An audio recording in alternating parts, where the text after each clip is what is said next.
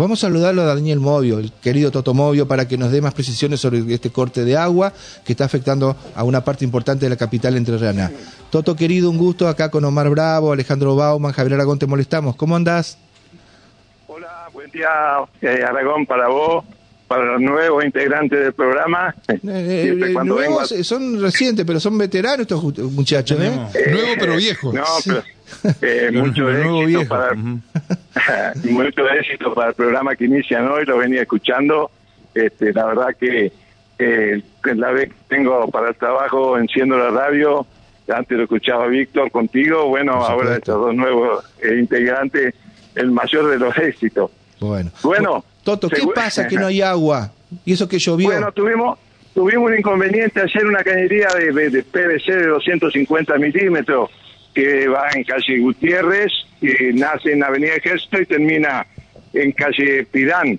Bueno, eh, la comenzamos a hacer ayer a la tarde, eh, tenía una rajadura el caño de PVC, pusimos una junta más o menos de 20 centímetros de ancho pero si la rajadura era mucho más, tuvimos inconvenientes porque van al lado de la cañería de cloaca hay un caño de gas.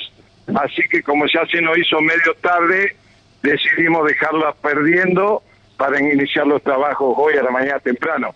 ¿Qué pasó? Durante la madrugada lo que juntó presión se ha reventado del todo, así que tuvimos que interrumpir el servicio a eso de la una de la mañana y bueno, ya están trabajando los muchachos ahí haciendo la excavación con maquinaria, con los cuidados correspondientes para no dañar ninguna cañería subterránea. Y bueno, una vez finalizado esto, vamos a estar en condiciones de ver qué tipo de junta le vamos a poner para restablecer nuevamente el servicio. Está muy bien. Son las 9 menos 10 de la mañana, Daniel. Sí. Es con este eh, diagnóstico, es muy posible que hasta la noche no, no, no llegue el agua en esa zona, noche o bien madrugada posiblemente la zona más alejada, ¿no es cierto? Nosotros calculo que, bueno, ahora se empezó a, llovinar un poquito, no no hace que interfiera la, tarea, ¿no? Pero se complica muchas veces. Pero no, nosotros la reparación calculo que para las 14 horas va a estar solucionado ah, la reparación. El tema después de la recuperación es lo que más demora, más la zona que es más alejada, como sea allá, la zona kilómetro 3, la zona de, de donde está la ex fábrica llave, eh, el barrio de Pastelero que está ubicado por ahí, parte del barrio mercantil, barrio Antonini, que son las partes más altas que les cuesta recuperarse, ¿no es cierto? Hacemos la maniobra correspondiente para tratar de sacar el aire que queda dentro después de estos cortes para que llegue más rápido, pero bueno, es todo algo natural que tiene que suceder. Daniel, Daniel, entonces estamos hablando de que eh, ustedes dicen 14 horas, pero eh, deben pasar algunas horas más, así que entre las 17 y 18 horas se calcula que ya estaría normalmente. A, última hora de la tarde va a estar solucionado en prácticamente todo el sector que fue afectado, ¿no? Siempre y cuando no falle nada en cuanto a la reparación. Yo creo que vamos a andar bien, pero bueno, ojalá el tiempo también nos acompañe. Eh, es así, ¿eh? Bueno, Toto, vamos a estar en contacto con el transcurso de la programación de la radio para estar dando las últimas novedades, así que gracias por habernos atendido. Y, eh, perdón, las escuelas que están en esa zona eh, con los barrios afectados, hasta el momento están eh, dictando clase con normalidad. Sí, sí, que tengo entendido que sí. Nosotros en la puerta del establecimiento, acá en Avenida Ramírez, tenemos la famosa en donde cargan agua los camiones cisternas y ya tienen una programación para llevar agua a las distintas escuelas que lo están solicitando. Así que, eh, bueno, más allá de que cada escuela tiene su sistema y su tanque, yo calculo que tendrían que andar bien en lo que sería el turno matutino, ¿no? Ya después lo que es el consumo que tengan en ese horario, si queda algo de resto para el vespertino, ya no es materia nuestra de, garantizar las clases o no, ¿no? Nos dicen algunos vecinos que en la escuela Gianelli eh, no hay eh, actividad escolar justamente por este, esta falta de, agua.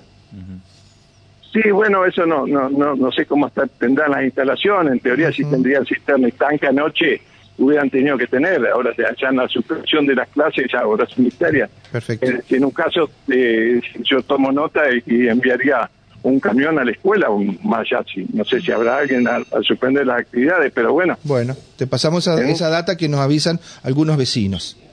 Bueno, yo voy a mandar un, camión ahí, cisterna, eh, que pase por la escuela de Gianelli.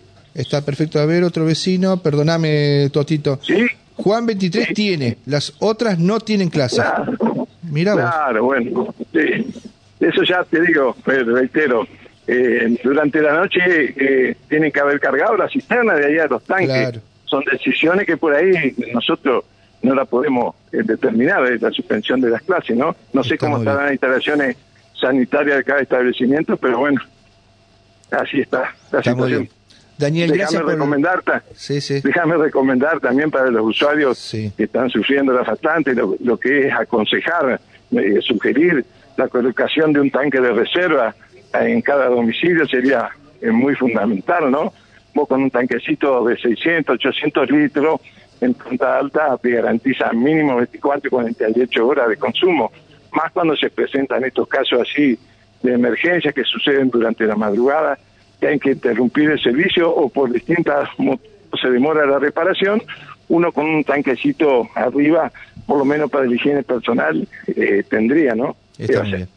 Eh, Mm. Toto, gracias. Estamos en contacto seguramente para el transcurso de la programación de la radio.